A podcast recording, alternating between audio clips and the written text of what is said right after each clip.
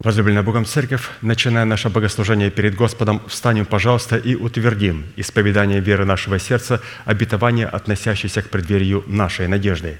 Да воцарится воскресение Христова в наших телах. Аминь. Пожалуйста, будем петь псалом.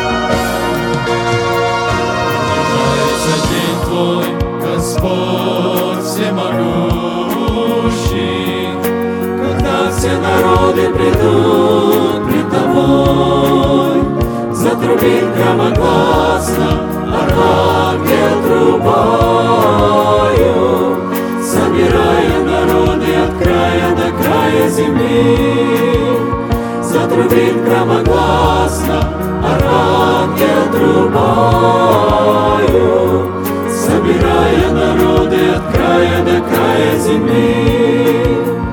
Как под дни преподобно и любили, женились, и не думали люди, что близок конец.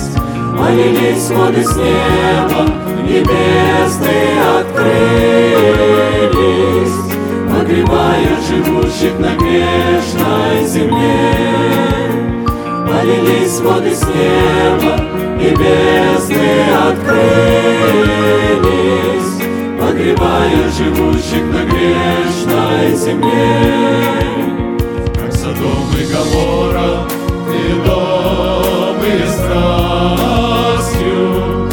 Шагали великие общения огонь, Отвергая законы божественной власти, Получили возмездие в ужасный тот день, Отвергая законы божественной власти, Получили возмездие в ужасный тот день.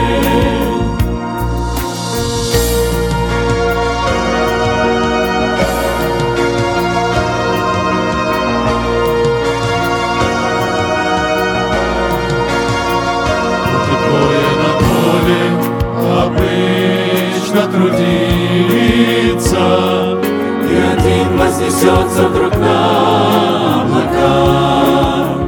Поздно будет другому уже измениться, На мучение придется остаться тогда. Поздно будет другому уже измениться, на мучение придется остаться тогда. По мгновение ока Христос возвратится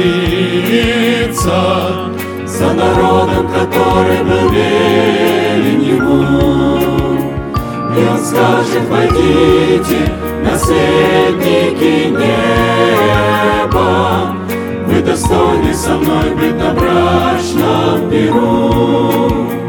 И он скажет, войдите, наследники неба.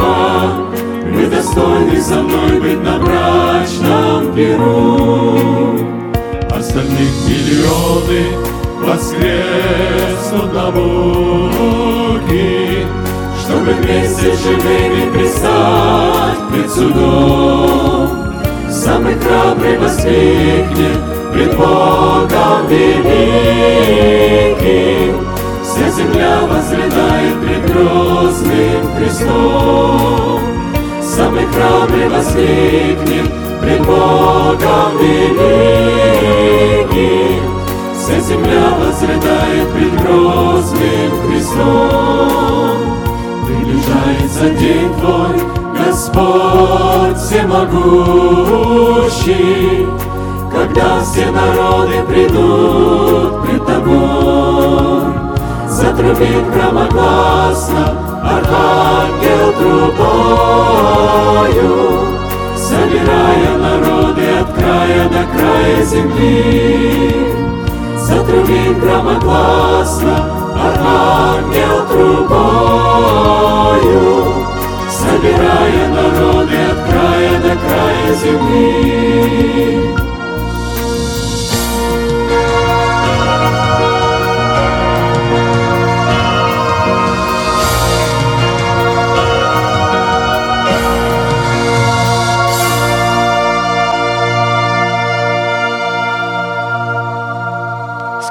Наши головы в молитве. Дорогой Небесный Отец, во имя Иисуса Христа, мы благодарны имени Твоему Святому за вновь представленную привилегию быть на месте, которое чертила десница Твоя для поклонения Твоему святому имени. И ныне позволь наследию Твоему во имя крови завета подняться на вершины для нас недосягаемые и сокрушить всякое бремя и запинающий нас грех. Да будут прокляты в этом служении, как и прежде, все дела дьявола – болезни, нищета, преждевременная смерть, демоническая зависимость, всевозможные страхи, депрессии, разрушения, костность, невежество – все это да отступит от шатров святого народа Твоего. И ныне встань, Господи, на место покоя Твоего Ты и ковчег могущества Твоего, и да облекутся святые Твои спасением Твоим, и да возрадуются пред лицом Твоим. Дай нам больше от Духа Твоего – пропитай нас Духом Твоим святым, позволь нам найти светлое лицо Твое. Мы благодарим Тебя, что это служение представлено в Твоей божественной руки апостолом Аркадием, и мы молим Тебя, продолжай вести его рукой сильную и превознесенную, великий Бог, Отец и Дух Святой. Аминь. Будьте благословены, пожалуйста, здесь.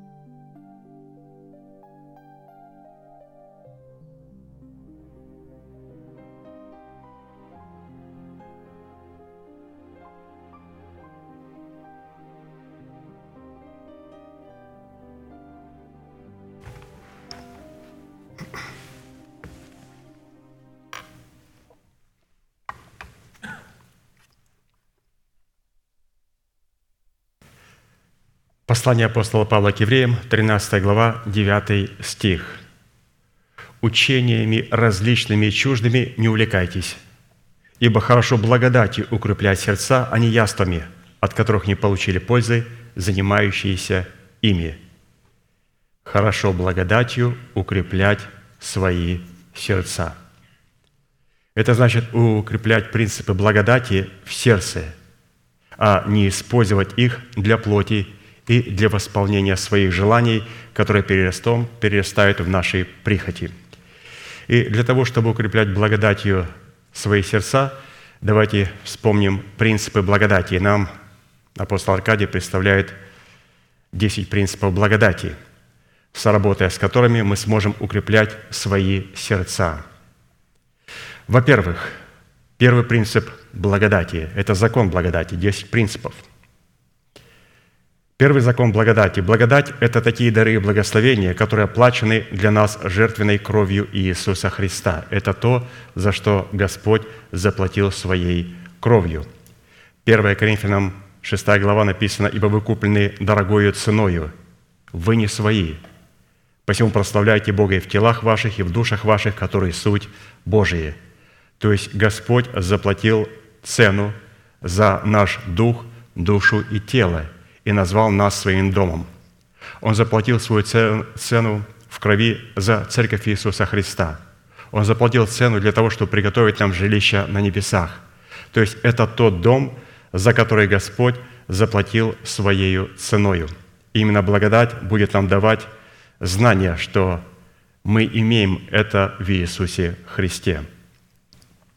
Поэтому иногда люди переживают, у меня есть моргич на доме, я его не выплатил – но если вы выплатите ваш долг, а ваш духовный дом, за который была заплачена великая цена, вы даже на него еще заем не взяли. Это какая катастрофа.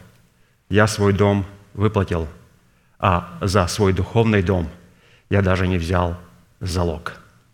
Для того, чтобы выплатить свой дом, необходимо вначале на условиях Бога взять залог, то есть принять оправдание даром по благодати на основании Священного Писания, и потом пустить его в оборот, это семя смерти Господа Иисуса Христа, и принять его в плоде правды – и тогда наш духовный real estate, наш духовный дом, наше тело будет искуплено. Поэтому Господь не платил за наш физический дом. Это мы платим моргич за наши дома, которые останутся и сгорят на этой земле. Бог платил за наш духовный дом. И этот дом, и этот моргич, этот заем должен быть выплачен перед тем, как мы перейдем в вечность. Мы говорим о благодати, закон благодати. Второе. Благодать – это закон и заповеди, заменяющие, отменяющие и которые независимы от закона Моисеева. Писание говорит Колоссянам 2.14, что Он учением истребил бывшее о нас рукописание, которое было против нас. Что, оказывается, Господь может заменять, отменять и быть независимым от закона Моисеева в нашей жизни только через наличие учения Иисуса Христа в нашей жизни. Теперь, если мы думаем, что мы живем во время благодати, то есть это время благодати исчисляется временем смерти и воскресения Господа Иисуса Христа. То есть это эра, какой сегодня на дворе день, 2023 год. Спросите у сатанистов, у буддистов, у христиан, в исламе, что это за дата 2023 день. Они говорят, ровно примерно в это время назад Христос воскрес из мертвых. И вы с этим согласны? С этим согласна вся история. И мы живем под благодатью? О, нет. Жить под благодатью – это значит, мы должны иметь то, что обозначает благодать. Это учение Иисуса Христа. Без учения Иисуса Христа мы все еще находимся под законом, потому что Он учением истребил бывшее о нас рукописание, закон, который был против нас. Поэтому без учения Иисуса Христа, который представлен нам в учении о крещении, о возложении рук – о воскресении мертвых и о суде вечном. Если человек этого не имеет, он все еще находится под законом Моисеевым, законом проклятия. Третье. Исполнение заповедей благодати укрепляют наше сердце, под которым подразумевается наш дух. Благодать укрепляет наше сердце. Твердого духом ты хранишь в совершенном мире, ибо на тебя уповает Он. Если имею отношение к закону благодати, то у меня есть на что уповать. Почему? Потому что мы посмотрели, что мы имеем учение Иисуса Христа, мы имеем надежду в формате учения Иисуса Христа, пришедшего плоти. И теперь я могу уповать на Слово Божие, и это упование и есть способность укреплять свое сердце. Продолжаем говорить о законе благодати. Четвертое. Благодать не только не относится к материальным благословениям, она противопоставляется им. Писание говорит, возлюбленный, молюсь, чтобы ты здравствовал и преуспел во всем, как преуспевает твоя душа. Он не сказал, я хочу, чтобы твой душа и твой дух преуспевал так, как ты преуспеваешь материально. Он сказал, Я хочу, чтобы ты преуспевал материально ровно настолько, насколько преуспевает твой дух и твоя душа. Поэтому если у нас это не сбалансировано, мое материальное благосостояние и мое духовное благосостояние, выраженное в богатстве веры в моем духе и в моем обновленном мышлении, то это крах. Пятое.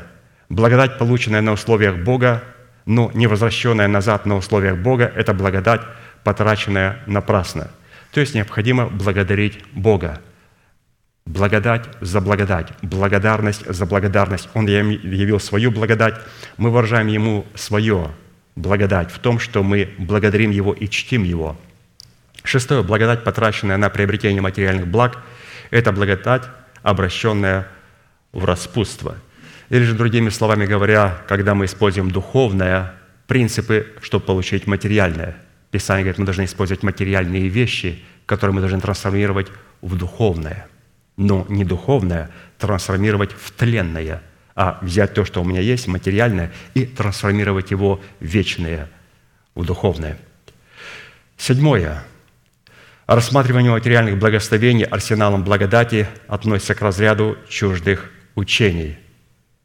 Ибо мы ничего не принесли в мир, явно, что ничего и не можем вынести из него – имея пропитание и одежду, будем довольны тем.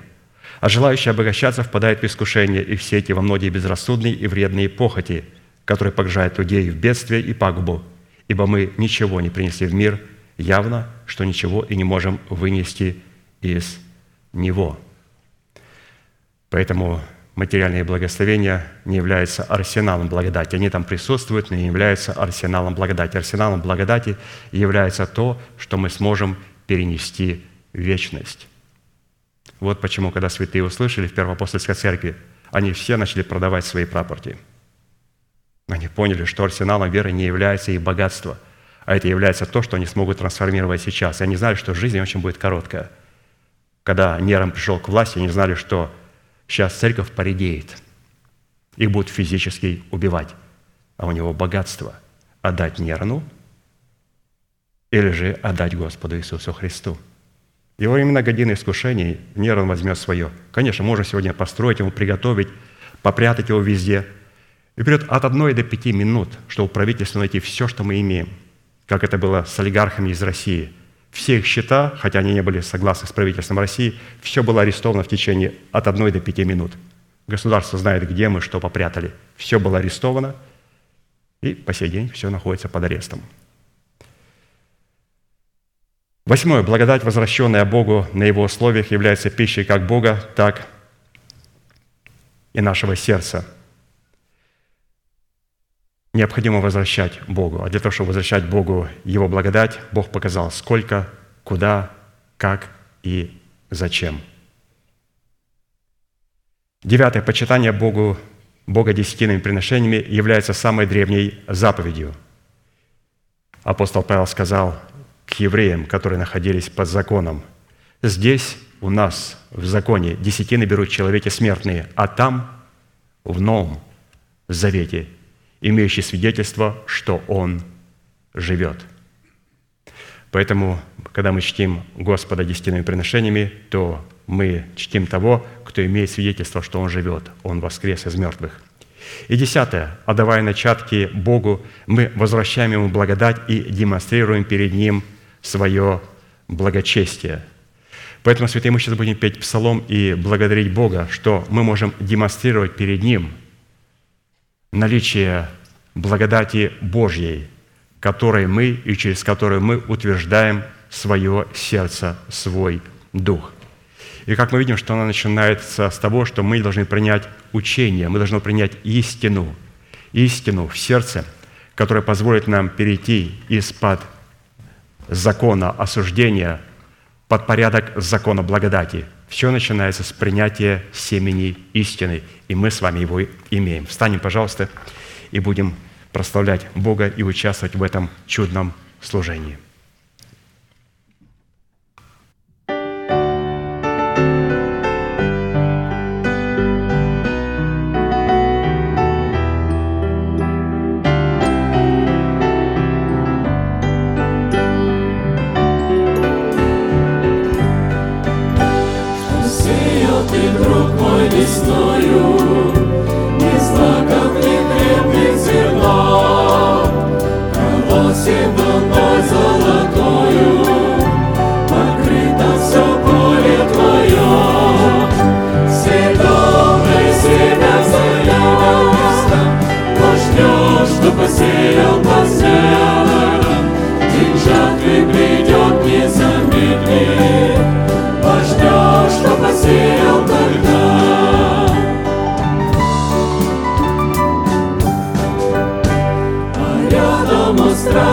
Страшное поле, Не враг ли посеял там зло, Колючей опасной травою, Так густо оно заросло. Седоброе семя место, Пожнешь, что посеял, посеял, День жатвы придет, не замедли, Пожнешь, что посеял тогда.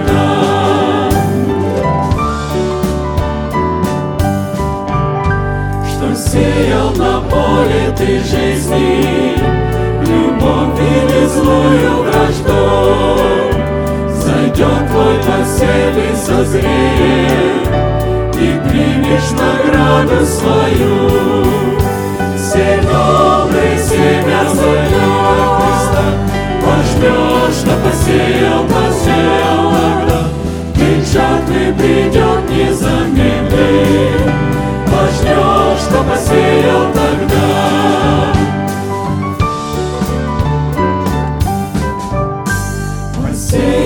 учителя слова, Великое слово любви, О жертве его всем расскажем, О пролитой отцем крови.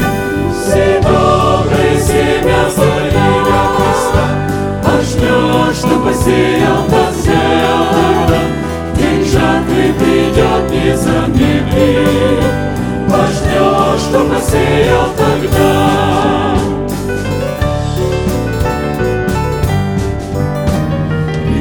Придет день, увидим мы в небе Всех избранных Божьих детей. Поклонимся вечному Богу И Отцу Царю всех царей. Все добрые семя залива Христа Пожнешь, что посеял, посеял День жатвы придет, не замедли, Пожнешь, что посеял тогда. Все добрые семя залива Христа. Пожнешь, что посеял, посеял тогда, День жатвы придет, не замедли, Пожнешь, что посеял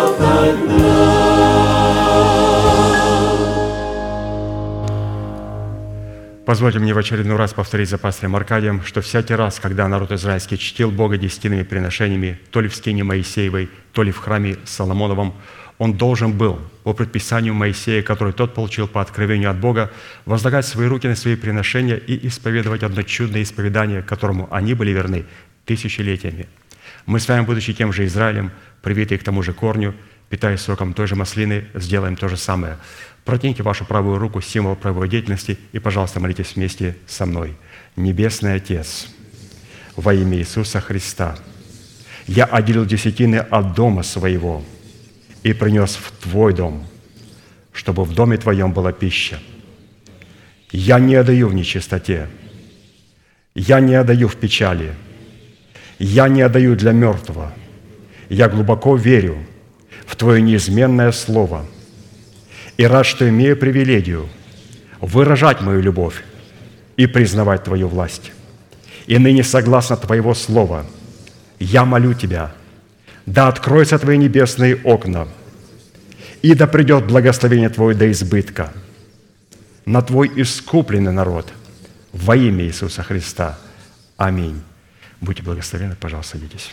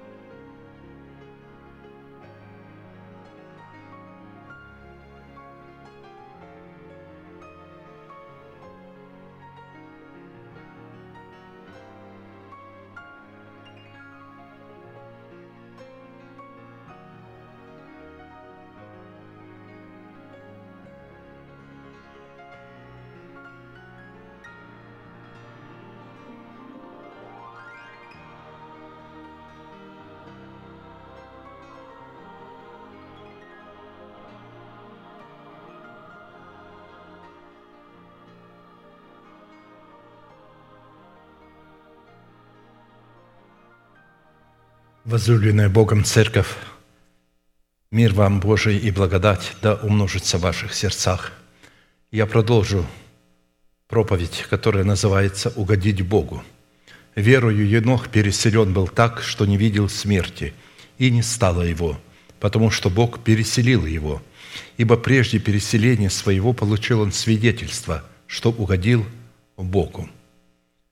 При рассматривании этого уникального по своей значимости места Писания мы отметили, что хотя Енох отмечен в этом стихе и относится к эталону плеяды героев веры, в этом стихе Енох стоит в определенном уединении от всех других героев веры, потому что в отличие от Еноха о всех других героях веры сказано «Все сии умерли в вере, не получив обетований, а только издали видели онные и радовались и говорили о себе, что они странники и пришельцы на земле». А посему в смысловом содержании этого стиха, стоящего в этой главе в определенном уединении и в определенной независимости от всех других стихов, представлено откровение уникального по своему роду обетования, состоящего в том, что смысловое назначение этого места Писания призвано разрушить в разуме верующего человека ложные твердыни спасения, которые на протяжении двух тысячелетий, благодаря невежеству душевных вождей, исказили истину о Царстве Небесном, превратив ее из спасительной вести в гибельную ложь, при условии, что мы желаем испытать себя на предмет, вере ли мы. Во-первых, ложные твердыни спасения, устроенные в разуме душевных людей – это уверенность своего спасения, принятого ими в свое сердце в семени слова истины в формате залога, как свою личную собственность. Как правило, такие собрания основаны либо на инфраструктуре омерзительной для Бога демократии, либо на нездоровых откровениях собственной гордыни и значимости душевных вождей. Принятие таких ложных твердынь спасения практически э, лишает человека спасения, если эти твердыни останутся в его уме, когда подойдет время переселиться в иной мир, эти люди вместо того, чтобы переселиться на небо к Богу, увидят перед собою врата ада.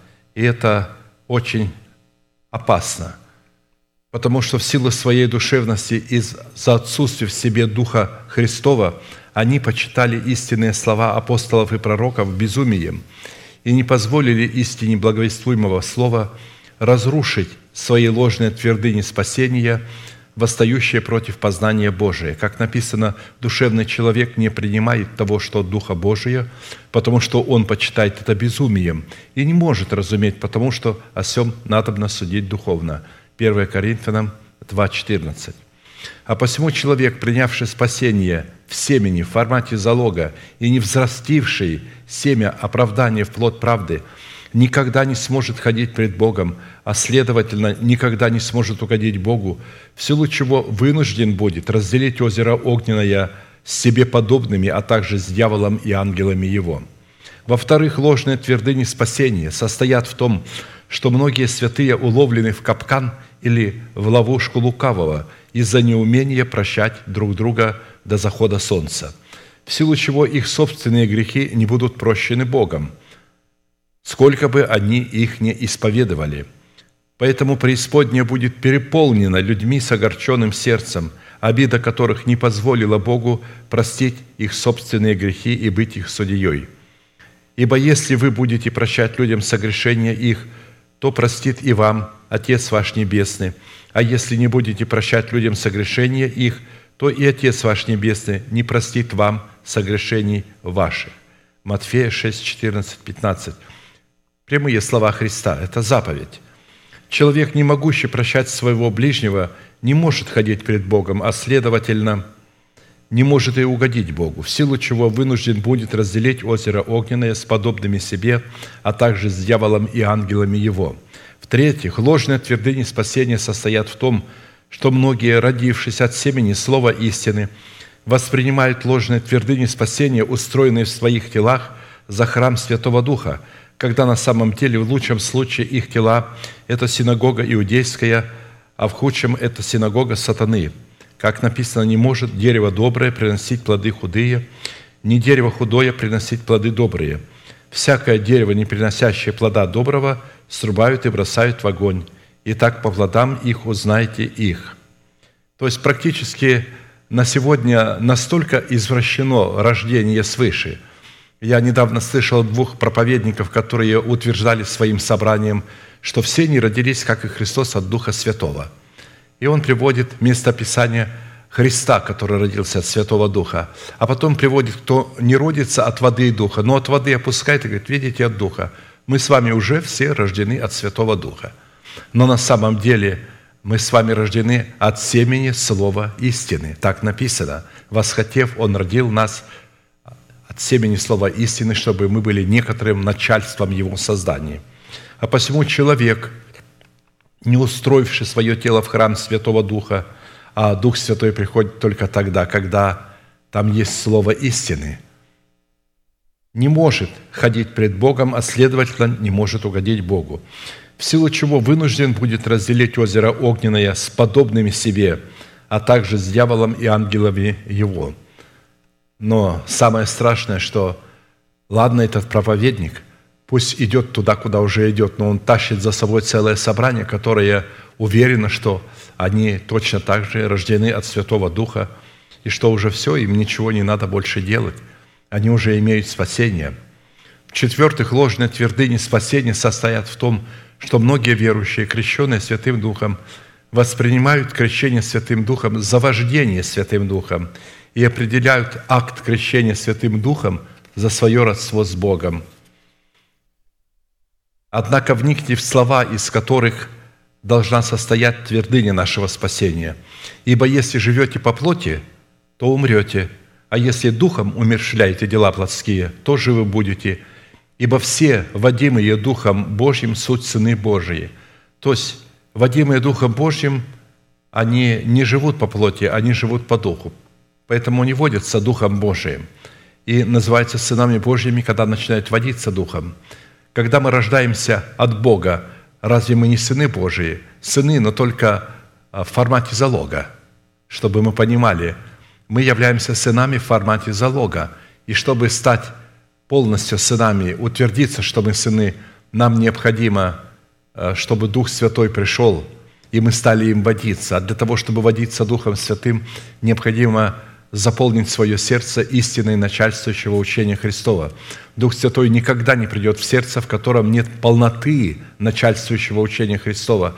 Если там какие-то разразненные истины, если там Египет или Вавилон, когда люди берут некоторые отрывки, правильные говорят, а потом смешивают э, с выбросами своего интеллекта, это обыкновенный Вавилон. А посему человек – не обладающий в себе способностью водиться Святым Духом и воспринимающий крещение Святым Духом за вождение Святым Духом, не может ходить пред Богом, а следовательно не может угодить Богу, в силу чего вынужден будет разделить озеро Огненное с подобными себе, а также с дьяволом и ангелами его. Э, это трудно воспринимается умом, как люди, которые евангелизировали мир, привлекли десятки тысяч людей ко Христу, якобы ко Христу, но к какому Христу? Во-первых, эти люди не были светом для мира. Чтобы евангелизировать или приводить людей ко Христу, нужно быть просто светом мира. Как сказал Христос, вы свет мира. Когда ты свет мира, тебе никуда не надо идти. К тебе будут приходить, как к свету. Но когда вы идете и тащите, и думаете, что делаете великое дело, тащите людей к спасению, к какому спасению? Вы же сами не спасены. Вы думаете только, что вы спасены. В-пятых, ложная твердыня спасения состоит в том, что человек полагает, что поклоняется в духе и истине, когда молится на иных языках. В то время как поклонение в духе и истине – это когда, с одной стороны, мы молимся или же приносим жертву на месте, на котором Бог положил память своего имени. А с другой стороны, когда мы молимся на этом месте с позицией причастности к этому месту, с дерзновением, которое отвечает истине, отвечающей требованиям воли Божией – и вот какое дерзновение имеем мы к Нему, что когда просим чего по воле Его, Он слушает нас. А когда мы знаем, что Он слушает нас во всем, чего бы мы ни попросили, имеется в виду по воле Божией, знаем и то, что получаем, просимое от Него. Человек, не обладающий способностью поклоняться в духе и истине и воспринимающий говорение на иных языках поклонения в духе и истине – не может ходить перед Богом, а следовательно не может угодить Богу, в силу чего вынужден будет разделить озеро Огненное с подобными себе, а также с дьяволом и ангелами его. Потому что там, где Бог ложит память своего имени, мы знаем, это Христос, тело Христова. Он там ложит память своего имени. То есть это такая церковь, которая обладает качествами доброй жены.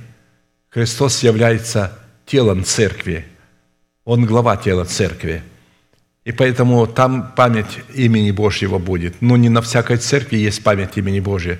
Сегодня многотысячные служения и не многотысячные, которые не разумеют что такое является память Божьего имени, где Он ложит его, на какой церкви ложит. Они говорят, а что только в вашей церкви Бог? Нет, Он во всех таких церквях, где э, есть память Его имени. Но если они не понимают даже, что такое память имени Его, то, конечно, для них любая церковь будет лишь бы ходить, неважно куда.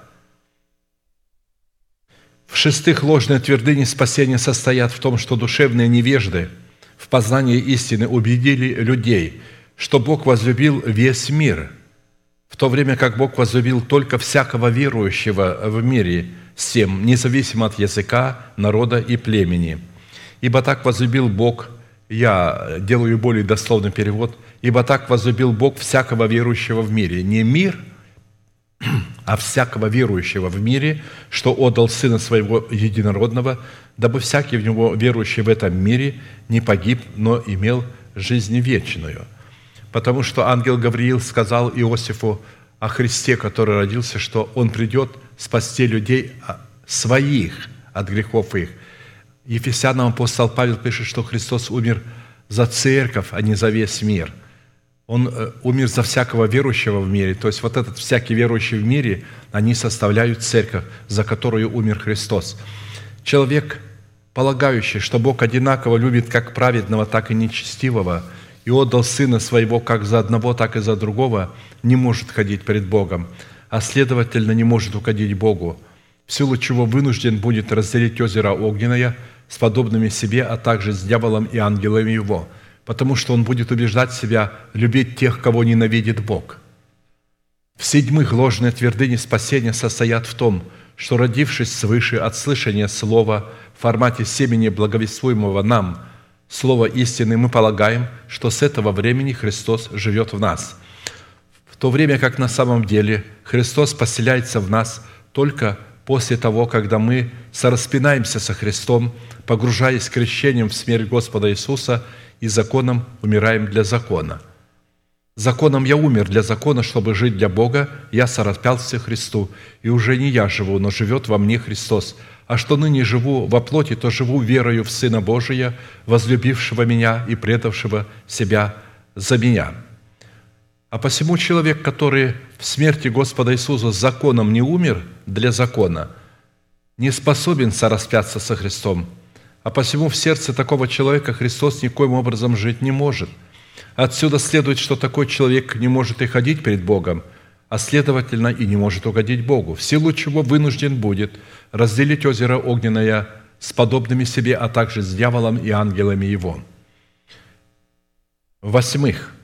Ложные твердыни спасения состоят в том, что мы полагаем, что рождение от Бога дает нам право жить под благодатью – в то время как право жить под благодатью, рожденный от Бога, получает только в тот момент, когда благодать воцаряется в его сердце за счет взращенного в Едеме его сердца плода праведности в лице рожденного нами Мафусала, дающего нам право на власть платить цену за способность ходить пред Богом, чтобы угодить Богу, дабы как грех царствовал, так и благодать воцарилась через праведность, к жизни вечной Иисусом Христом Господом нашим. То есть благодать воцаряется через плод правды, который мы приносим, когда мы семя оправдания взращиваем в плод правды. Вот только тогда благодать и воцаряется. Человек, в сердце которого благодать не воцарилась, через взращенный им из семени оправдания плод праведности, не может ходить пред Богом, а следовательно, не может угодить Богу. В-девятых, ложные твердыни спасения состоят в том, что, родившись от слышания благовествуемого нам слова истины, мы полагаем, что в этот момент Бог делает нас царями и священниками, так как на самом деле царями и священниками Богу мы делаемся только тогда, когда мы, как живые камни, устрояем себя с другими живыми камнями в дом духовный и священство святое – Итак, отложив всякую злобу и всякое коварство и лицемерие, обратите внимание, это говорится к людям, говорящим на иных языках, уже рожденным от слова истины, говорится им, а теперь уже вы, дети Божии, отложите всякую злобу, всякое коварство и лицемерие, и зависть, и всякое злословие, как новорожденные младенцы вы возлюбите чистое словесное молоко, дабы от него возрасти вам во спасение. ибо вы вкусили, что благ Господь. При- Приступая к Нему камню живому, человеками отверженному, но Богом избранному, драгоценному. И сами, как живые камни, устрояйте из себя дом духовный, священство святое, чтобы приносить духовные жертвы, благоприятные Богу Иисусом Христом». Отсюда следует, что человек, который не устроил себя в дом духовный с другими драгоценными камнями, не может быть царем и священником и не может ходить пред Богом, а следовательно не может угодить Богу. В-десятых, ложные твердыни спасение состоят в том, что мы полагаем, что все записанное Слово Божие в Священном Писании является Словом Рема, то есть открытым и понятным для разумных способностей нашей души. В то время как на самом деле все записанное Слово в Священном Писании запечатанное в формат логос, то есть формат мыслей Бога, сокрытых для душевного человека, у которого разум не обновлен духом его непосвященного ума – Откровение Иисуса Христа, которое дал ему Бог, чтобы показать рабам своим, чему надлежит быть вскоре. И Он показал онное через ангела своего рабу своему Иоанну, который свидетельствовал Слово Божие и свидетельство Иисуса Христа, и что он видел. Блажен читающий, он говорит о себе в единственном числе Иоанн, что блажен читающий и слушающий во множественном числе слова пророчества сего, и соблюдающие написанное в нем, ибо время близко». Иоанн читающий, один, он говорит, обращается ко всем пасторам больших вот этих могущественных в то время церквей и, и говорит, что он читающий. Читать может только тот человек, которого Бог а, наделил духом отцовства, и он может видеть. Бог дает ему видеть то, чего не могут видеть другое. Потому что все Писание Бога духовенно. Все. Не только притчи, образы, события. Все Писание Бога духовенно. И если человек не может и не принимает другого человека, которого послал Бог, чтобы он истолковывал ему это Писание, и говорит, что здесь же прямо написано, мы все понимаем, и толковать не надо. Нет, надо толковать. Я прочитал в одном собрании э, место Писания – блудники, прелюбодеи, пьяницы, э, всякие другие, э, Царство Божие не наследуют. После этого братья подошли к пастору этой церкви, это я только приехал, и сказали, мы его поймали, он извращенец, он говорит ересь, а он говорит, а как, скажите, какая? А он сказал, что, э, что пьяницы вместе с блудниками Царство Божие не наследуют. Он говорит, он же прочитал так. А они ему говорят, ну мы же так не понимаем – вот как написано прямо, мы же так не понимаем. И этот пастор мне говорит, я бы удивился, я тоже, говорит, пью вино, и я знаю, что это грех. Но мне стало смешно, что прямой текст Писания они так не понимают. Он говорит, тогда кто еретик, вы или он? Вы просто так не понимаете. Ну, правильно, он еретик, потому что мы так не понимаем. А посему человек, который дерзает независимо от поставленных Богом апостолов и пророков толковать своим умом мысли Бога, не может ходить пред Богом, а следовательно не может угодить Богу. Потому что Слово Божие говорит, если человек ставит свой ум наравне с умом Божиим, считает, что он своим умом может мысли Бога понимать, то написано, такой человек будет истреблен. Я истреблю такого человека – Таким образом, такой человек не может ходить пред Богом, угодить Богу. Только тогда, когда мы воздвигнем нашего Мафусала в предмете взращенного нами плода правды на месте разрушенных нами ложных твердынь спасения, и затем взрастим рожденного нами Мафусала в достоинство мужа совершенного, который достигнет полноты возраста Христова, в символическом числе 300 Бог намерен изменить наши перстные тела в образ небесного тела – чтобы, подобно Еноху, переселить нас на небо, минуя положенную всем человекам смерть. А посему во всей полноте это уникальное обетование призвано быть открытым боящимся Бога, достигнувшим последнего времени, через повиновение их веры, вере Божией, представленной в Писании, в благовествуемых словах апостолов и пророков, которые призваны Святым Духом быть устами Бога и носителями семени Слова – в связи с этим мы уже рассмотрели три вопроса. Первый вопрос, что необходимо предпринять для того, чтобы получить право и способность ходить пред Богом, чтобы угодить Богу и получить свидетельство в достоинстве нашего нетленного тела. То есть это первый вопрос, который нужно хорошо усвоить. Когда мы его усвояем, только тогда мы можем платить цену за право ходить пред Богом. И мы рассмотрели этот вопрос в образе события, которое произошло с Аиром, начальником иудейской синагоги, который в образе разумной сферы души, не обновленной еще духом своего ума, имел оправдание в формате полученного им залога, состоящего в формате семени в лице своей умирающей 12-летней дочери. И чтобы получить из семени оправдание плод правды в образе Мафусала, необходимо было, чтобы семя оправдания в лице его 12-летней дочери умерло в смерти Господа Иисуса.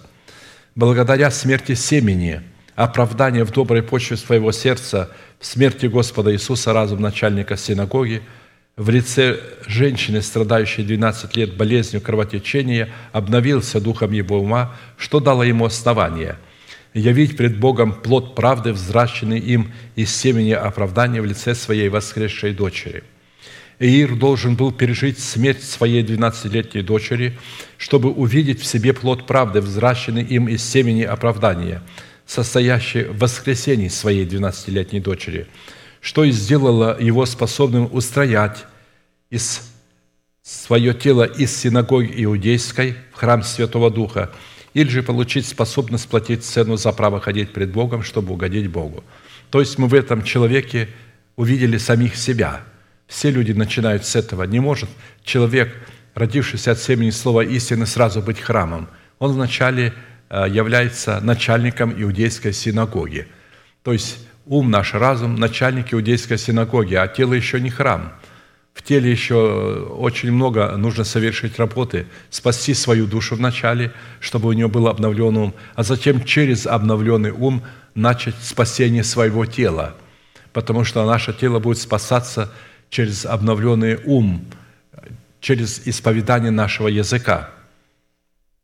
Второй вопрос мы рассмотрели, какими критериями и характеристиками в Писании определяется полнота нашего чистого, нетленного и неисследимого наследия во Христе Иисусе, которое не дается нам в предмете некоего меню в ресторане, где мы можем что-то выбирать и что-то оставить, учитывая, что за каждое клятвенное обетование, входящее в состав нашего нетленного наследия во Христе, необходимо платить цену. Нам не даются обетования отдельно, они нам даются, то есть в составе полного нам нужно принимать весь состав. Поэтому благоводное мира, оно всегда состоит из множества состав. Один и другой, и третий. И мы не можем выбирать, мы должны принимать и то, и другое. Потому что некоторым людям не нравится одно в Писании, другим другое. Но учитывая, что каждое обетование нам дается в формате семени, которое мы приняли в очищенную от мертвых дел нашу совесть или нашу сердечную почву – которое должно умереть в смерти Господа Иисуса вместе с нами, чтобы получить это обетование в собственность в плоде Царства Небесного. И в определенном формате этот вопрос мы рассмотрели в 12 составляющих, хотя их больше, в которых определяется наш с вами удел и жребий в формате нашего чистого и нетленного наследия.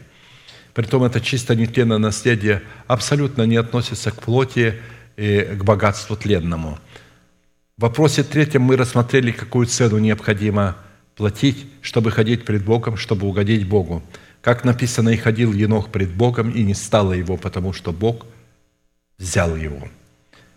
Я напомню 12 составляющих, определяющих условия или цену, которые обуславливают суть нашего хождения пред Богом, хотя их и гораздо больше. Ходить пред Богом в первую очередь означает ходить во свете, в котором ходит Бог. Бог ходит во свете своего Слова – и если этого слова в формате начальствующего учения в нашем сердце нету, ну мы никак не можем ходить пред Богом в этом свете, потому что мы берем одно место Писания, а другое мы упускаем, не понимая, не умея соединять.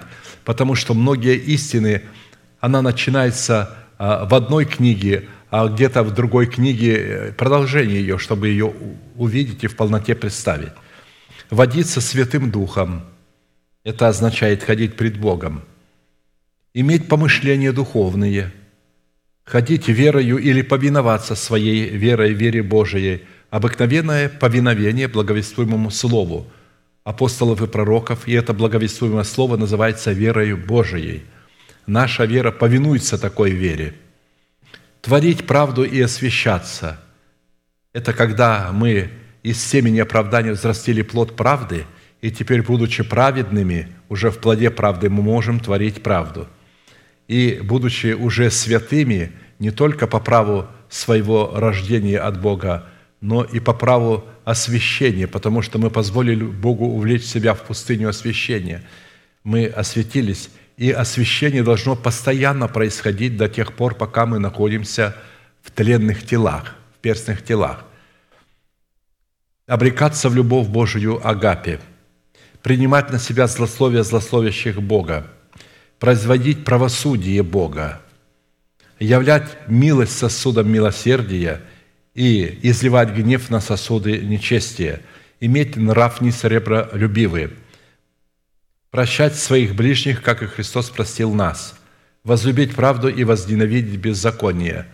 Это неполный список определения того, что означает ходить пред Богом.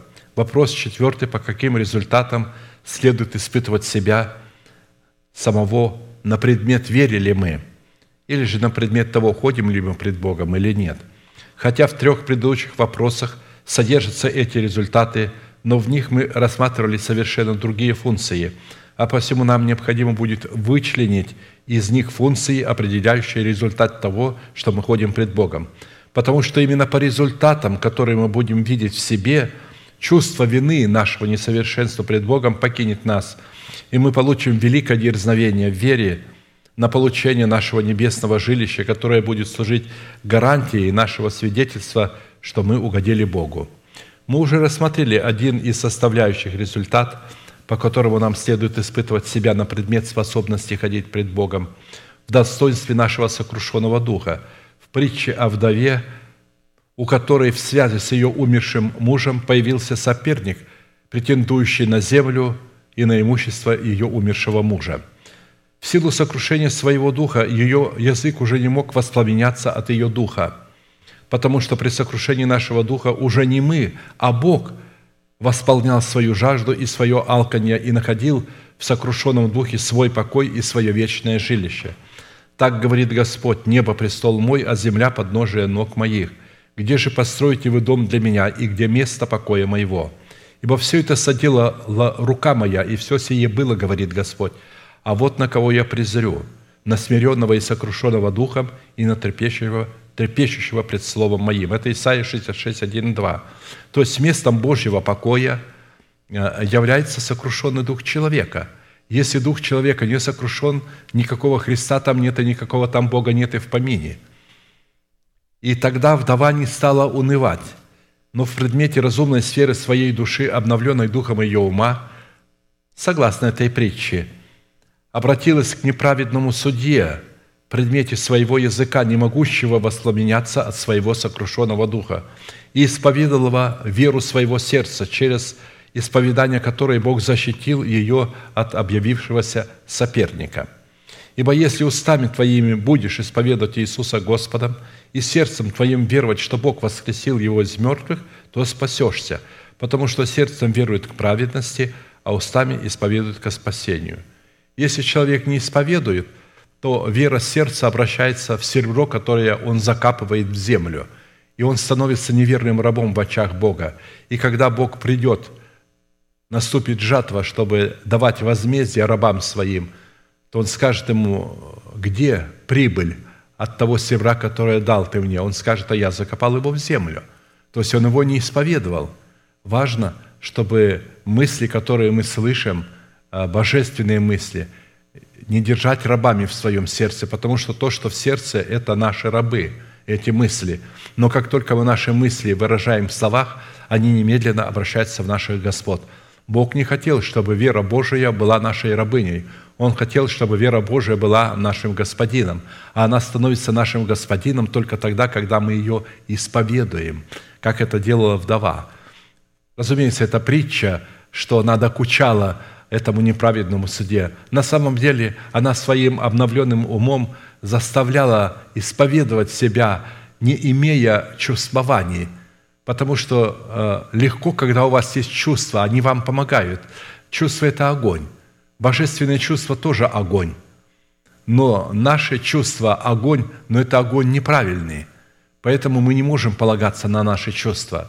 Поэтому Бог берет и начинает питаться чувствами нашего духа, чтобы мы могли не чувствами, а жить верою, то есть той информацией, которую мы сокрыли в своем сердце. Вера – это информация, исходящая от слышания Слова Божия. И поэтому человек с сокрушенным духом – это человек мертвый для греха, но живой для Бога – Поняли, да? Человек, сокрушенный духом, это человек мертвый для греха, а живой для Бога. Поэтому и сказано, блажены мертвые, умирающие в Господе. Они уже мертвые для греха, и когда они умирают, то есть они блажены, потому что они до смерти в своем теле, они умерли для греха. Если мы мертвы для греха и живы для Бога, то это результат того, что мы ходим пред Богом. А посему если есть результат способности хождения пред Богом в воскресении Христовом, то есть и причина этого результата, которую мы рассматриваем в цене за право и способность ходить пред Богом. Это наше сораспятие со Христом в Его смерти. Это причина. А результат – мы ходим пред Богом. Всегда носим в теле мертвость Господа, чтобы и жизнь Иисуса открылась в смертной плоти нашей. Когда апостол Павел говорит, что мы Всякий раз, когда вкушаем тело Христова и пьем Его кровь, мы смерть Господню возвещаем. То есть, таким образом, а, здесь мы видим, что в крови Иисуса Христа есть смерть.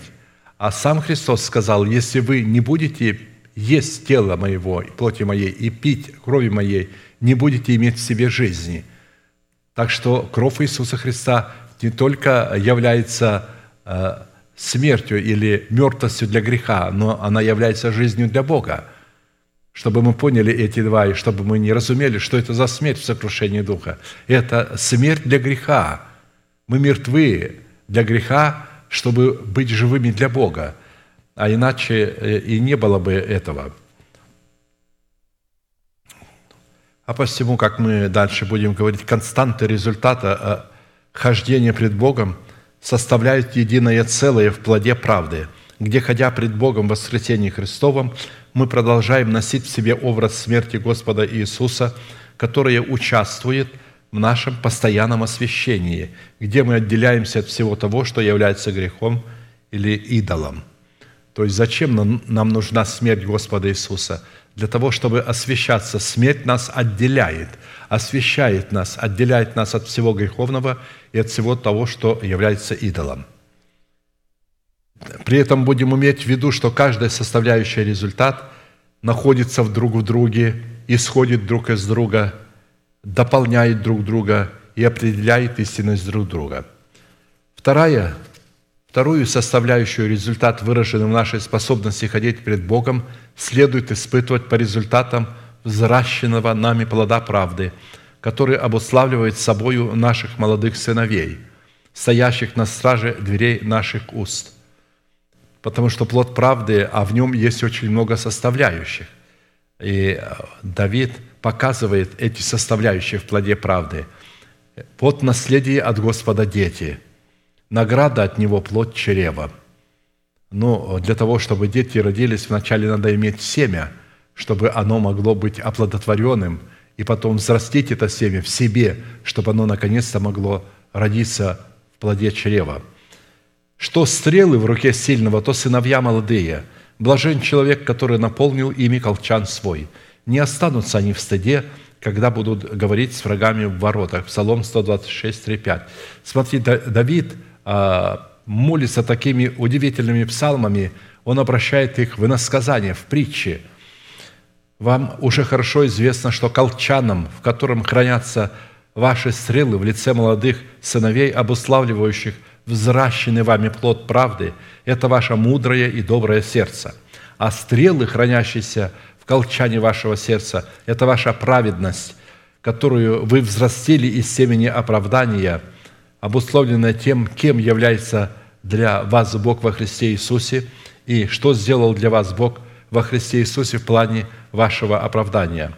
У Бога тоже есть колчан в достоинстве Его божественного сердца – и в этом сердце он хранит свое слово в предмете изостренной им стрелы, которая обуславливает его возлюбленного сына, который в функции божества выполняет роль его слова.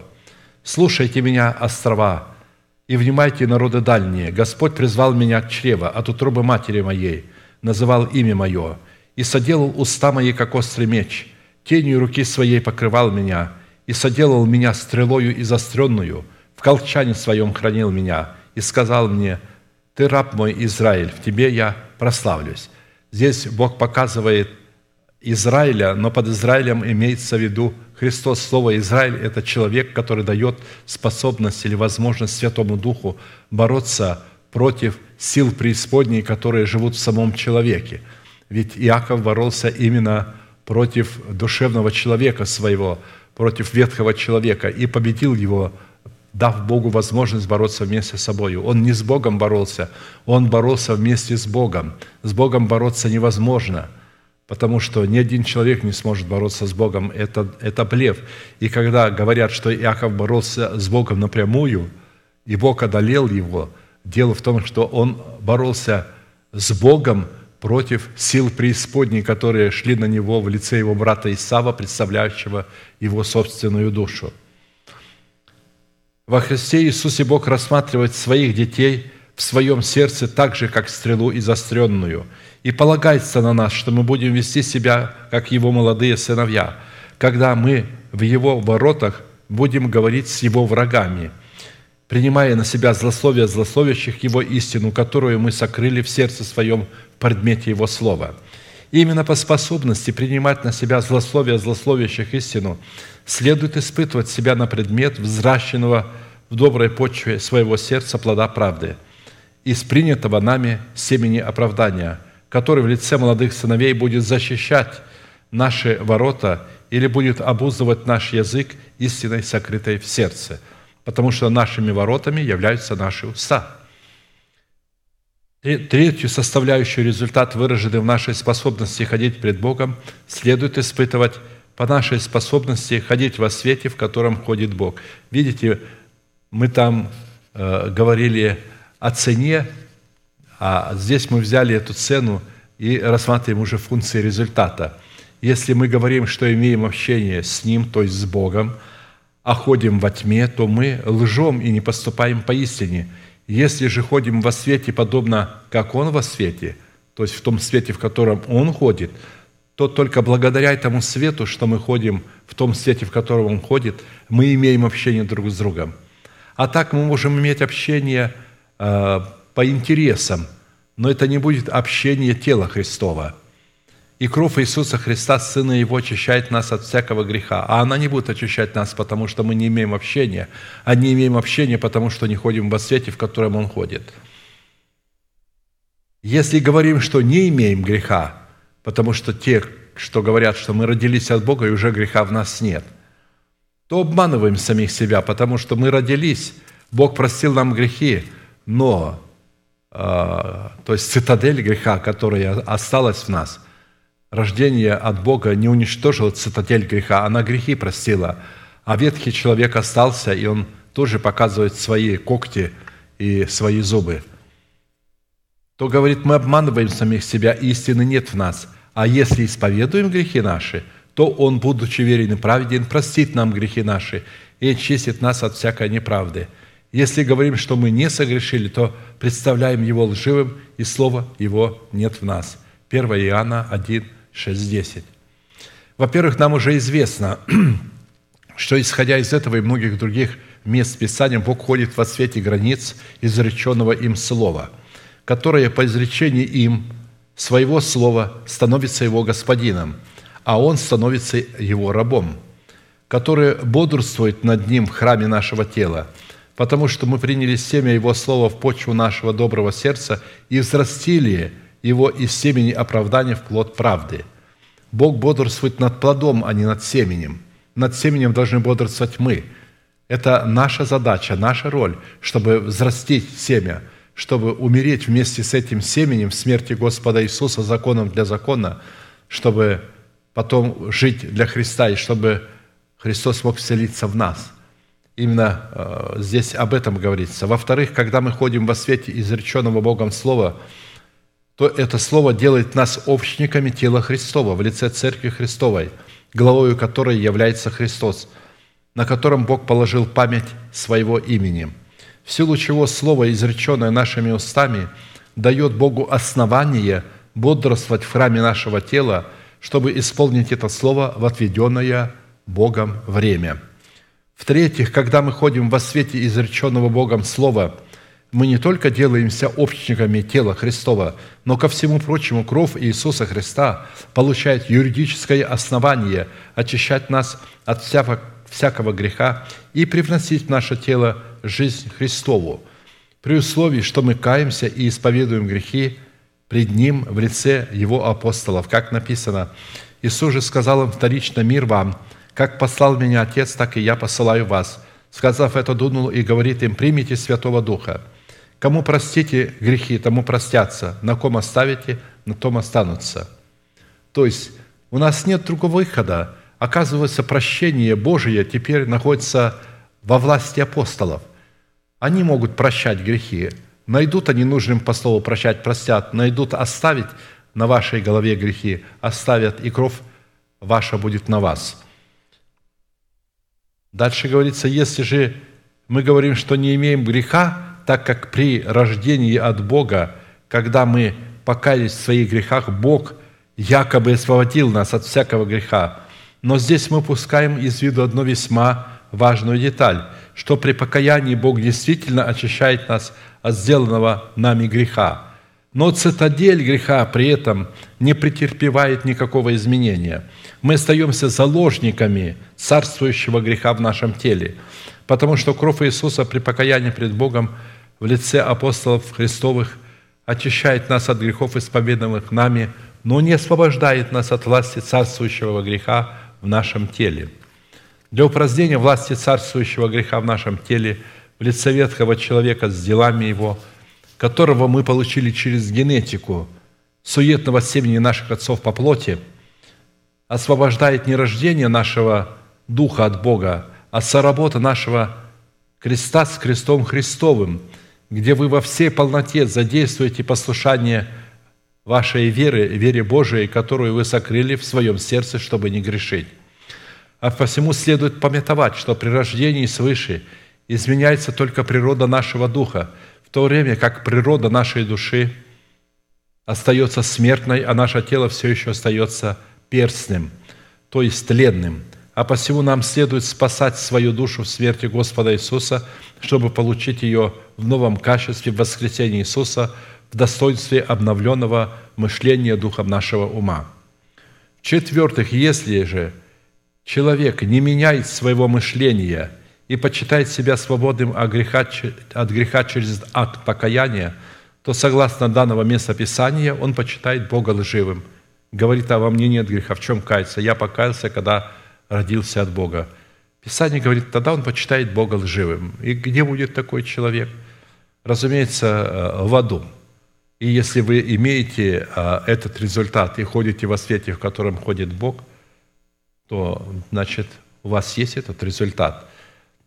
Хотя вам э, постоянно и люди окружающие, возможно, в семье, ваш муж, ваша жена, и говорят, ты еще святой, ты, ты считаешь, что ты совершенный. То есть они не хотят, они не могут увидеть вас то, что видит вас Бог. Бог смотрит на вас совершенно по-другому. Он смотрит с той позиции, с которой Он написал в Своем Слове. И поэтому хочет, чтобы мы освободились от вины. Мы имеем результат хождения пред Богом. В-четвертых, составляющую результат, выраженный в нашей способности ходить пред Богом, следует испытывать по нашей способности иметь в своем сердце веру Божию – в достоинстве заповеди Божией, обусловленной форматом начальствующего учения Христова.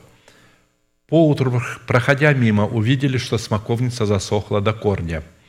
И, вспомнив, Петр сказал ему, «Рави, посмотри, смоковница, которую ты проклял, засохла».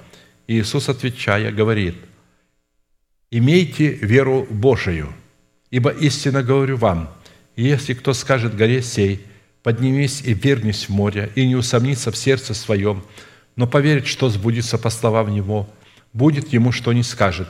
Потому говорю вам, все, чего не будете просить в молитве, согласно воле Божией, верьте, что получите, и будет вам». Смоковница, не имеющая плода, образно представляет человека, цель которого заключается не в принесении Богу плода, а в добрых делах плоти, выраженных в пышной листве, представляющей активность плотского ума в евангелизации и других добрых делах, исходящих все от того же ветхого человека, которого они стали почитать в себе Святым Духом, так как не согласились разрушить в себе ложные твердыни спасения – почитая их себе твердынями Сиона.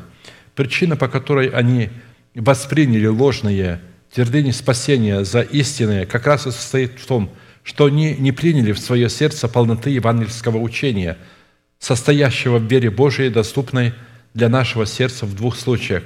Во-первых, через благовествуемого слова истинных апостолов и пророков, и во-вторых, через семя благовествуемого ими слова, принятого в добрую почву нашего сердца – то есть, если нет доброй почвы и если нет человека в достоинстве апостола, то мы не можем иметь доброй почвы и не можем иметь семени, чтобы в добрую почву его опустить.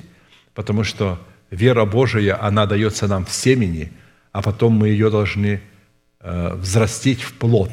И когда взрастим в плод, именно вот этот плод, когда он найдет веру на земле, пришед – он будет искать ее в плоде, а не в семени. А так как мы сделали свой разум своим апостолом и не очистили почву сердца от мертвых дел, полагая, что при рождении свыше почва нашего сердца уже была очищена от мертвых дел, чем и подписали себе приговор погибели, сделали себя проклятыми в образе смоковницы с пышной листвой.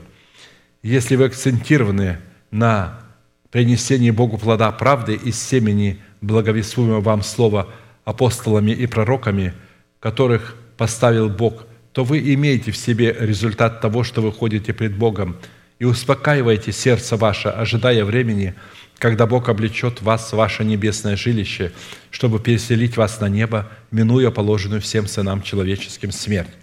В-пятых, составляющий результат, выраженный в нашей способности ходить пред Богом – следует испытывать по результату Христа, живущего в нашем сердце. Благодаря того, что мы в смерти Господа Иисуса законом умерли для закона и таким путем сораспялись со Христом в Его смерти, которая является результатом Его воскресения, благодаря которого Он живет в нашем сердце. Законом я умер для закона, чтобы жить для Бога. Я сораспялся Христу, и уже не я живу, но живет во мне Христос. И что ныне живу во плоти, то живу верою в Сына Божия, возлюбившего меня и предавшего себя за меня. Не отвергаю благодати Божией, а если законом оправдания, то Христос напрасно умер. Речь идет о законе дел. Когда мы начинаем возлагать нашу надежду на спасение не на то, что сделал для нас Бог во Христе Иисусе, а на то, что сделали мы в плане добрых дел, исходящих из нашей плоти, таким образом мы оправдываем себя законом дел и даем в нашем сердце место жить под логу Христа. В лице нашего ветхого человека, который является профессионалом по преображению Христа. Такие люди никогда не позволят себе законом умереть для закона, чтобы сораспяться со Христом в Его смерти и испытать на себе Его воскресение, потому что полагают, что Христос поселился в их сердцах, когда они пережили рождение от Бога, чем и подписали себе смертный приговор – но только не со Христом, а с дьяволом, который через их ветхого человека взошел на престол их сердца. Если же мы в смерти Господа Иисуса законом умерли для закона и таким образом сораспялись со Христом, благодаря чего стали жить Его воскресением, то это означает, что Христос живет в нас, и это является результатом того, что мы ходим пред Богом – Шестую составляющую, результат, выраженный в нашей способности ходить пред Богом, следует испытывать по результату печати Божией на челах наших, обусловленной духовными помышлениями.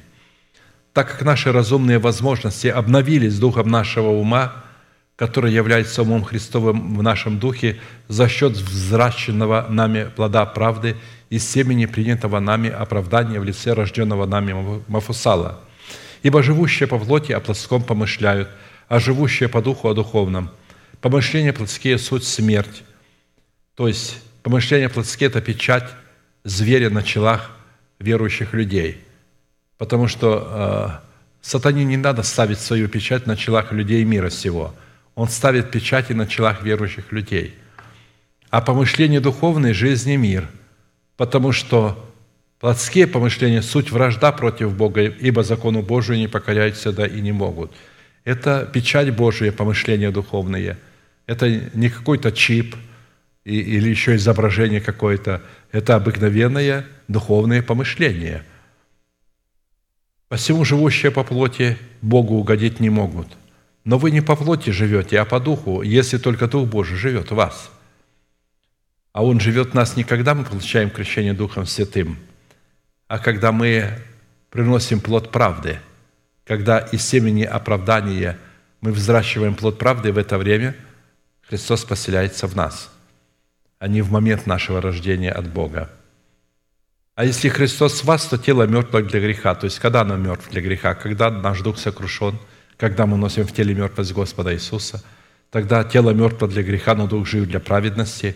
Если же дух того, кто воскресил из мертвых Иисуса, живет в вас, то воскресивший Христа из мертвых оживит и ваши смертные тела духом своим, живущим в вас. Видите, э, Духом Святым живущим. Но, повторяю, не тогда, когда вы родились от Бога, когда вы родились от Бога, вы родились от семени слова истины, а не от Святого Духа. Вот. Да и от Святого Духа вы не рождаетесь. Вот вы рождаетесь, потому что рождение одно, одна вера, одно крещение, один Бог. Но это только три функции. Существует три функции рождения. Но не значит, что э, должно быть нечто другое, мы должны от Святого Духа родиться. Мы родились от семени слова истины, и тогда к нам приходит Дух Святой – и вот когда Дух Святой приходит к нам, то мы начинаем уже духовными быть. Мы рождаемся от Духа, нашего Духа, то есть это не есть. А потом мы рождаемся к престолу, когда мы наконец понимаем, что мы цари и священники, и что мы храм живущего в нас Святого Духа. Запомните последовательность данной составляющей. Если вы взрастили в почве вашего сердца – плод правды в лице рожденного вами Мафусала из принятого вами в почву вашего сердца семени оправдания, то вы имеете на своих челах печать правды, способности размышлять и рассуждать о великих делах Божиих, совершенных во Христе Иисусе для вашего спасения. Не являясь обладателем на своем челе печати Божией в предмете ваших разумных способностей, обновленных душем, духом вашего ума – через взращивание в вашем добром сердце плода правды и семени оправдания, принятого вами в лице рожденного вами Мафусала, вы никогда не сможете размышлять и рассуждать о великих делах Божьих, а следовательно, никогда не сможете ходить пред Богом, чтобы угодить Богу. Если же вы имеете печать правды на челах ваших в достоинстве взращенного вами плода правды и семени принятого вами оправдания – то вы можете помышлять о горнем, а это означает, что вы ходите пред Богом. Седьмая составляющая, результат выражен в нашей способности ходить пред Богом, следует испытывать по результату вождения Святым Духом, которого мы приняли в свое сердце в качестве Господа и Господина своей жизни, в котором мы прежде сокрыли истину в предмете то мимо обусловленного учением Иисуса Христа – Ибо все водимые Духом Божиим суть сыны Божии, потому что вы не приняли духа рабства, чтобы опять жить в страхе, но приняли духа усыновления, которым называем Ава Отче, то есть мой Отец. Сей самый Дух свидетельствует, в оригинале написано «с Духом нашим», здесь написано «Духу нашему», и то верно, и то верно. Он свидетельствует и Духу нашему, и с Духом нашим, что мы дети Божии – а если дети, то и наследники, наследники Божии, сонаследники же Христу, если только с Ним страдаем, чтобы с Ним прославиться. Ибо думаю, что нынешние временные страдания ничего не стоят в сравнении с той славою, которая откроется в нас. Ибо тварь, то есть творение Божие в лице ангелов, с надеждой ожидает откровения сынов Божьих, откровения детей Божьих которые родились от Бога. Надежда же, когда видит, не есть надежда. То есть далее. Вся тварь совокупно стенает и мучится до ныне, и не только она, но и мы сами.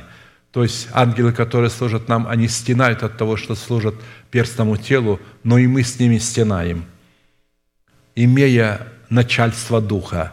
Начаток в оригинале, имея начальство над собою Духа.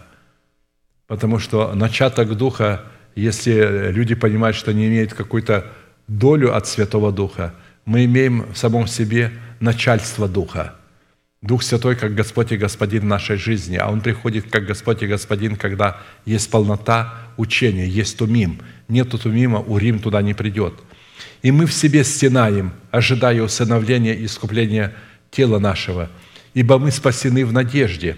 Надежда же, когда видит, не есть надежда – Ибо если кто видит, то чего ему и надеется. Но когда надеемся того, чего не видим, тогда ожидаем в терпении.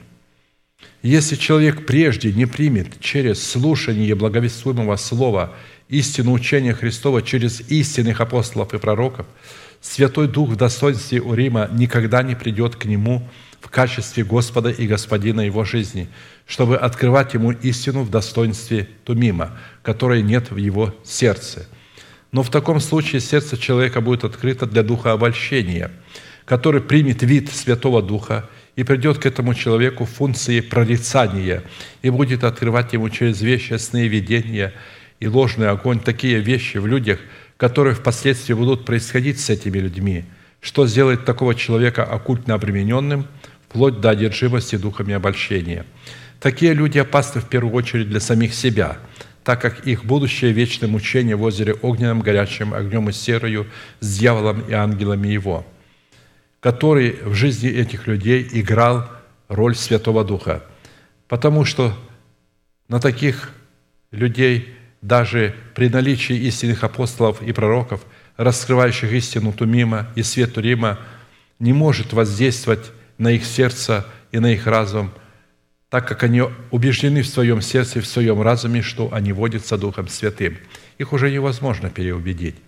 Чтобы разрушить эту ложную твердыню, человеку нужно отвергнуть способность своего разума в распознавании духа обольщения от Духа Святого, потому что не имея в сердце своем порядка Царства Небесного, обусловленной структурой теократии, такие люди сами для себя являются апостолами и пророками – их сердца лишены в себе стенания в ожидании надежды, когда их тела будут усыновлены искуплением Христовым. Если вы подчинили себя порядку теократии и поставили свои разумные способности в зависимость разумных способностей истинных апостолов и пророков и стенаете в ожидании усыновления вашего тела искуплением Христовым, то ваше сердце и ваш разум будут открыты как для истины Тумима, так и для откровения Урима, сокрытого в благовествуемых словах посланников Бога. Как написано, «Вот ты возлюбил истину в сердце, и внутрь меня явил мне мудрость». А следовательно, Святой Дух вместе с истиной Тумима, сокрытого в вашем сердце, будет свидетельствовать с Духом вашим, что вы дети Божии и сонаследники Христу. И такая соработа с истиной Тумима, сокрытого в вашем сердце и со Святым Духом, открывающим истину в вашем сердце, будет являться результатом того, что вы ходите пред Богом – Поэтому успокаивайте сердца ваши.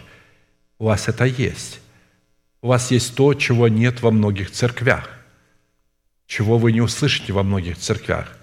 Восьмую составляющую результат, выраженный в нашей способности ходить перед Богом, следует испытывать по результату, выраженному в нашей способности прощать друг друга, как и Христос простил нас – всякое раздражение и ярость, и гнев, и крик, и злоречие со всякую злобою да будут удалены от вас. Но будьте друг к другу добрые, сострадательные, прощайте друг друга, как и Бог простил вас во Христе.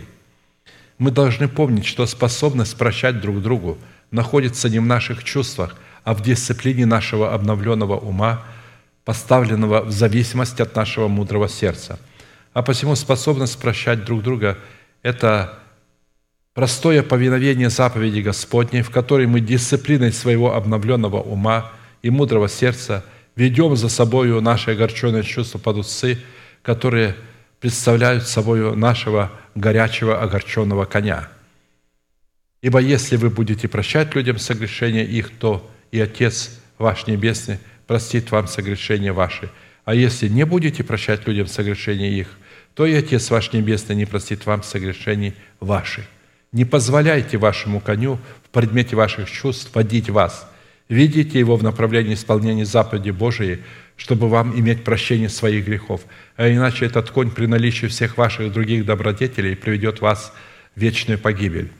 Итак, если вы обладаете способностью вести ваши чувства к исполнению заповеди Божией, состоящей в прощении друг друга, то это означает, что вы имеете в самом себе результат того, что вы ходите пред Богом.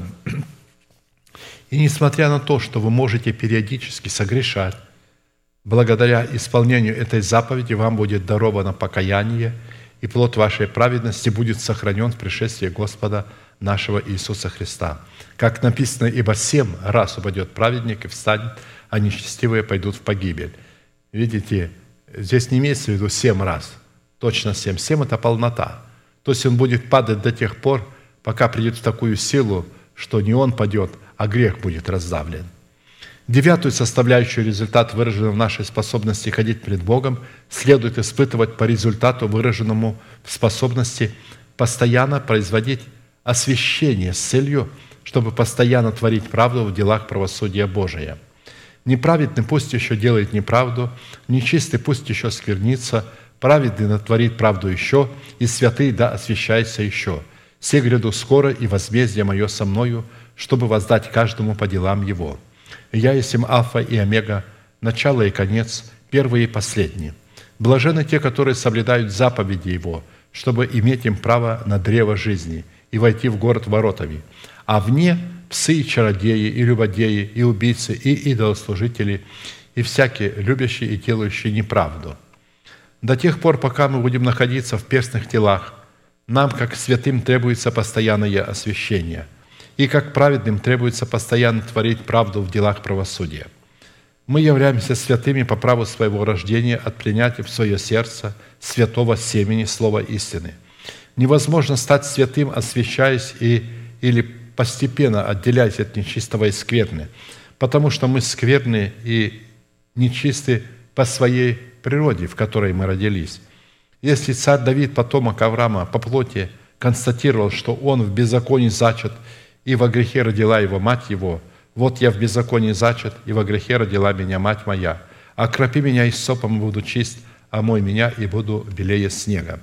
То тем более мы с вами, не будучи по плоти потомками Авраама, будучи зачаты э, от семени э, наших отцов по плоти, которая стала нашим генетическим наследием, сколько бы мы ни освящались, никогда не стали бы святыми, а только сквернили бы себя подобным освящением. И если для Бога быть святым означает быть отделенным от созданного им творения и находиться от него в величавом уединении и с неограниченной над ним властью. Что означает для Бога быть святым? Он отделен от творения, ведь никто Бога не видит – он отделен настолько, что люди не могут видеть Его. Но и ангелы Его не видят. Бога не видел никто никогда. Написано, вот Он и слугам Своим не доверяет. И в ангелах усматривает недостатки, тем более в обитающих в храминах избрения, которых основания прах, которые истребляются скорее моли. А посему, чтобы Бог мог сблизиться с человеком и стал жить в его сердце, и при этом не уничтожить его огнем своей святости – Богу необходимо было воплотиться в лице Сына Человеческого через Слово, которое Бог возродил человека от семени Слова, Своего Слова. То есть Он послал Сына Своего, который воплотился, стал такой же плотью, как мы с вами. Единственное, что семя было от Духа Святого, а уже сама яйцеклетка была плотской, то есть она, он облегся в плоть и пришел во плоти – для чего? Для того, чтобы нас спасти и родить нас, чтобы мы были подобными Ему. Вот почему ангелы становятся нашими слугами, что по праву своего рождения от Бога мы становимся потомками Бога, детьми Бога. А поэтому мы уже не творение Бога, а род Божий. Как написано, не знаете ли, что тела ваши суть храм живущего в вас Святого Духа, которого имеете вы от Бога, и вы не свои, ибо вы куплены дорогою ценою, посему прославляйте Бога и в телах ваших, и в душах ваших, которые суть Божия». То есть Бог просто стал жить в человеке. Это вообще чудо, которое разум человека не может поместить, притом жить в перстном теле. Потому что Бог искупил тело и очистил его, и несмотря на то, что оно перстное, Он стал жить там. Ведь жил же Бог в свое время а, в храме материальном, будучи духом, но там было настоящее присутствие Бога. А теперь Он живет в нашем духе, а наш дух в нашем теле. Таким образом, человек посредством возрождения от семени слова истины из творения Бога обратился в потомка Бога, то есть в одночасье стал святым и своим Богу.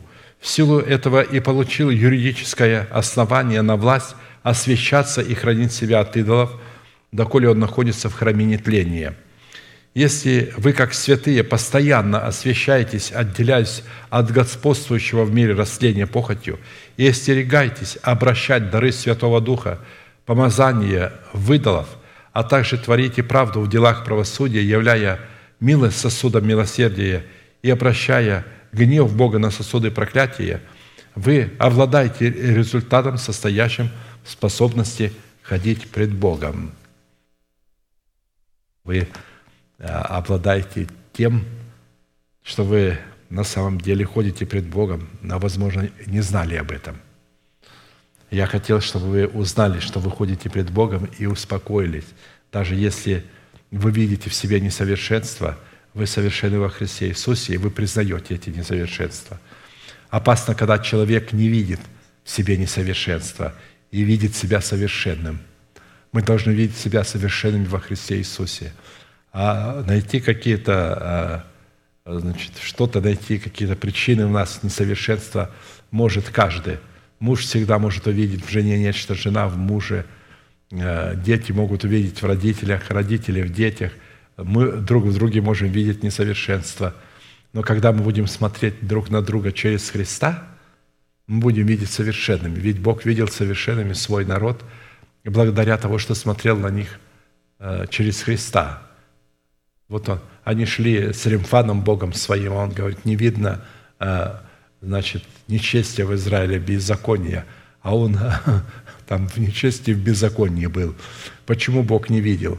Потому что Бог взял и поместил свой народ во Христа. Вот вы помещены во Христа, и вы знаете, когда вы становитесь во Христе, только а, тогда, когда вы приносите плод. До этого вы во Христе в залоге – все, что мы имеем э, в семени, в залоге, вы там имеете оправдание во Христе и рождение, все. Но это только залог. И только тогда, когда залог пускается, э, значит, э, чтобы принести плод, только тогда вы получаете это все. И теперь, когда вы это все получили, вам легче теперь вашим духом спасать вашу душу и свой характер выравнивать вы можете, как драгоценные камни с другими драгоценными камнями, э, свои, э, сперва рашпилем, э, такие грубые стороны вашего характера убирать, потому что они есть у каждого из нас. Я сам по себе знаю, когда я был нетерпим ко многим вещам, выражал, а сейчас мне безразлично, я в смирении их принимаю.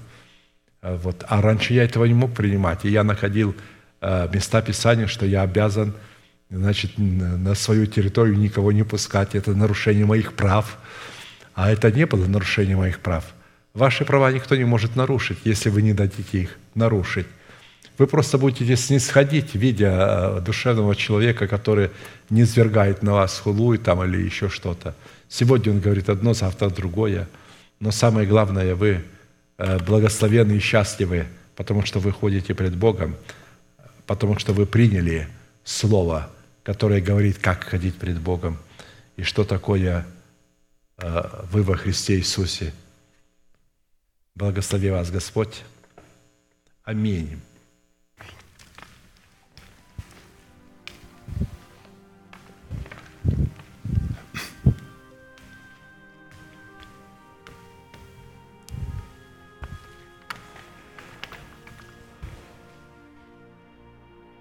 Дорогие друзья, позвольте мне поблагодарить пастора Аркадия, как от себя, так и лично от тех святых, которые передавали теплые слова и слова благодарности за то, что он находит мужество, силы передать нам то откровение, которое Бог положил в его сердце. Если Господь ложит сердце в откровение, то, разумеется, Он ложит только для одной цели, для того, чтобы это откровение было озвучено человеком, который является устами Бога.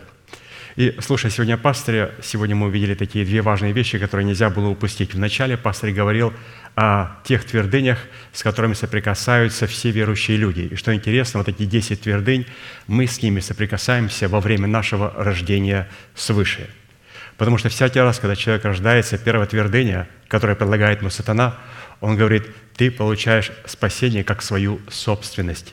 Он совершенно не хочет знать и не хочет, чтобы мы знали, что мы должны со страхом и трепетом совершать свое спасение. Он говорит, ты уже храм Святого Духа. В то время, когда рождаемся мы свыше, мы являемся просто синагогой Божией, синагога, которую необходимо сделать храмом Божьим. И если синагога не будет обновлена духом нашего ума, то эта синагога иудейская станет синагогой сатаны – Поэтому у нас есть два выхода. Мы все рождаемся душевными людьми и являемся начальниками синагоги. И одни идут в направлении и становятся синагогой сатаны, другие становятся храмом Божьим. Почему? Потому что они поняли, что надо со страхом и с трепетом совершать свое спасение. Мы понимаем, что такое поклонение в духе и в истине. Это другая твердыня, которую дьявол извращает.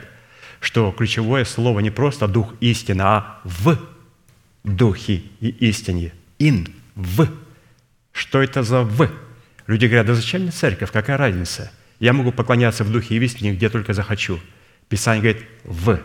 Вот это первое, с чего начинается откровение. И пастор говорит, что необходимо а, быть причастием тела Христова, Сиона Божьего, а, где я буду слышать истину, и где Дух Святой будет Господом и Господином моей жизни. И эта истина станет достоянием моего сердца, и я могу ходить в этой истине – и другие многие составляющие, которые являются э, теми твердынями сатаны, которые мы, слава Богу, по милости Божьей, разрушили в своей жизни. Некоторые твердыни мы до сих пор разрушаем. И далее он показал нам результаты, по которым можно определять, что мы ходим в истине и угождаем Богу. И один из результатов – это ходить во свете. Это как раз то, что нам необходимо для того, чтобы прийти к алтарю и покаяться, потому что ходить во свете – это ходить во свете так, как ходит Бог. Вначале пастор показал, что Бог ходит во свете изреченного им слова. То есть мы не можем ходить во свете, если мы не пребываем на том месте, на котором Бог говорит свое слово. А это церковь, на которой Бог положил память имени своего. И когда Он изрекает свое слово через свои уста, через своего посланника, это как раз и является тем светом, в котором мы можем ходить. И первое, Бог ходит во свете изреченного им слова.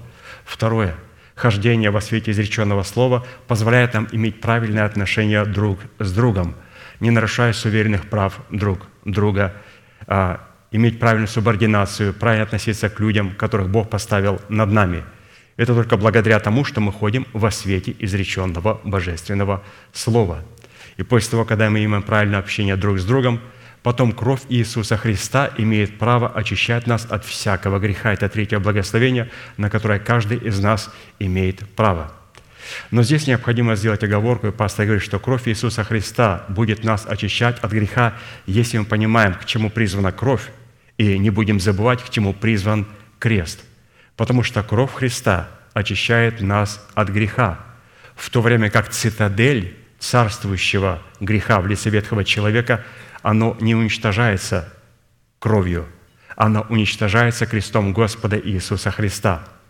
Потому что когда мы рождаемся свыше, рождается и изменяется только наш дух, который становится сродни Богу, в то время как наша душа, наше мышление, наше тело остается тленным и смертным. И необходимо в эти две субстанции принести жизнь Божию. И мы ее приносим – и мы ее можем принести только через правильную соработу с кровью Христа и с крестом Христовым.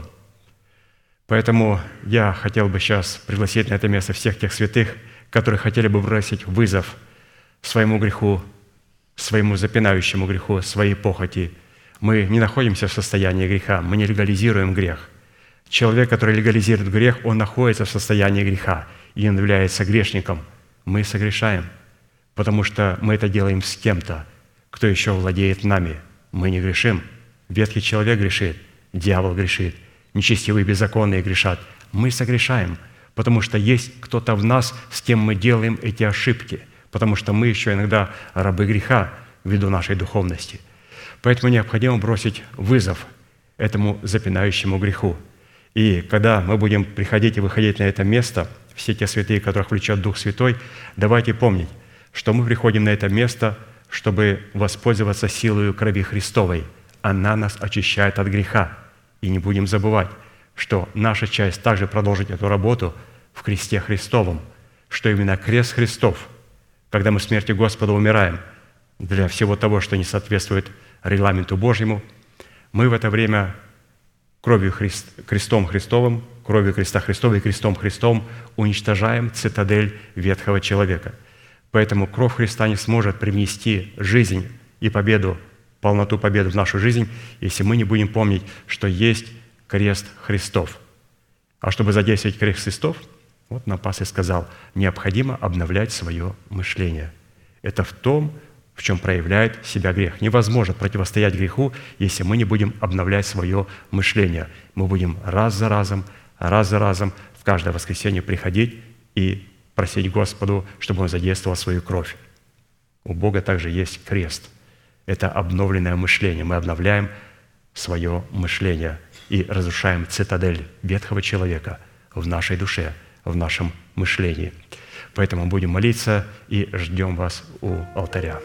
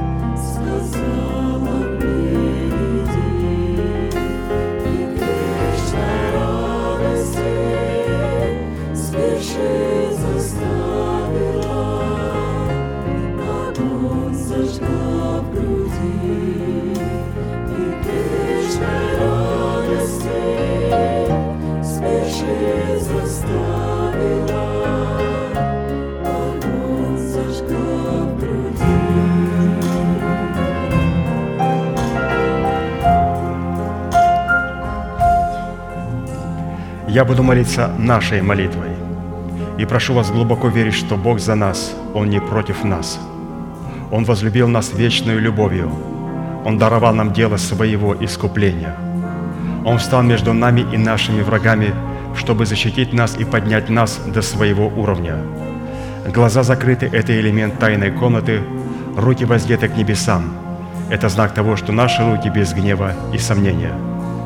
Молитесь, пожалуйста, вместе со мною – Небесный Отец, во имя Иисуса Христа, я прихожу к Тебе и на этом святом месте, в собрании святого народа Твоего, я раскрываю мое сердце, чтобы Ты мог увидеть мою боль, мое страдание, мою рану, нанесенную грехом и похотью, которые я ненавижу и от которых я отрекаюсь.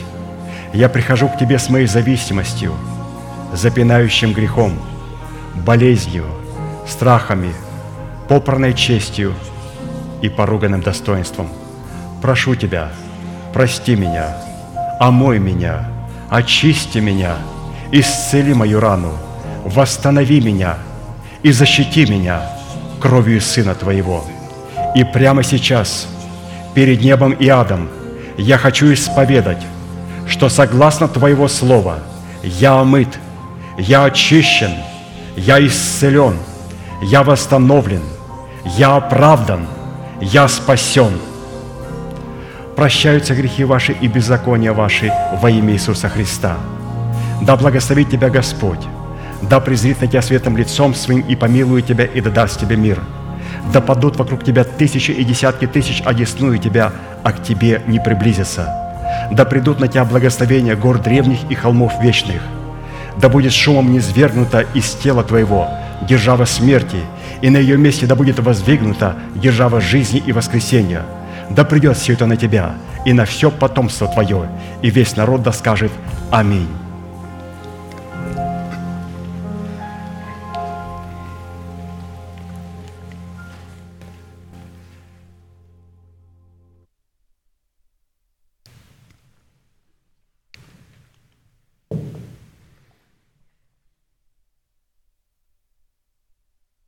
Ну а теперь, святые, давайте закончим нашей неизменной манифестацией.